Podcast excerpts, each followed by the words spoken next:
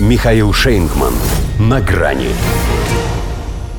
Луч света приглушили. Евросоюз заставил Урбана сдаться на милость Украины. Здравствуйте. На грани. Скрутили нашего Витю, дожали, приперли к стенке и не оставили вариантов. Хорошо пытать не стали, хотя их бы воля. Не то чтобы для нас все это имело определяющее значение, но приятно было осознавать, что есть среди них разумные люди. Впрочем, они никуда не делись. Виктор Орбан же остался при своем, пусть только мнении, поскольку позиции ему все-таки пришлось сдать. Но держался молодцом и довольно долго. Словак Роберт Фитца, например, сдулся в два счета, на всякий случай даже отсев от венгра. Уговорил себя, что деньги эти, 50 миллиардов, пойдут не на оружие для ВСУ. Понятно, что не такой уж он и наивный. Просто обманываться рад. А Орбана стоит поблагодарить хотя бы за доставленное удовольствие.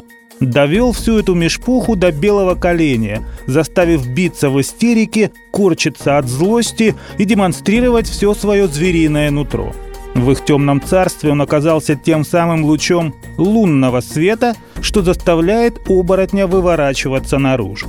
На глазах у всего честного народа это благородное семейство превратилось в оголтелую демократическую стаю товарищей, для которой если что-то идет не по мейнстриму, то все на одного это как водится. Эти волки теперь сыты, потому что овцы продолжат идти на убой. Венгерский премьер только так еще и мог доказать, что он именно про-венгерский, а не про-российский политик. Потому что когда твою страну открыто шантажируют лишением голоса за независимость взглядов и суверенность суждений, когда подлинно опосредованно через СМИ угрожают обрушить ее экономику и обесценить ее национальную валюту, то понимание того, что эти могут, заставляет чем-то жертвовать. Сейчас говорят, что ничего-то своим демаршем он для себя не добился. Так, во-первых, это значит, что не для себя старался, во-вторых, ничего и не потерял.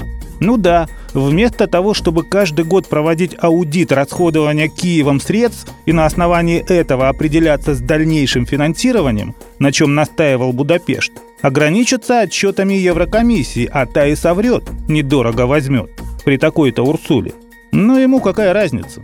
Не его же деньги – получил, говорит, гарантии, что заначку, предназначенную для Венгрии, на Украину не отправят. Из чего не следует, что ее дадут Венгрии. Ее 27 миллиардов все еще заморожены в наказание за отступление от демократии. А из тех 10, что Брюссель ей вроде бы простил, пока пришло лишь полтора. Но это тот случай, когда не жили богато, нечего и привыкать.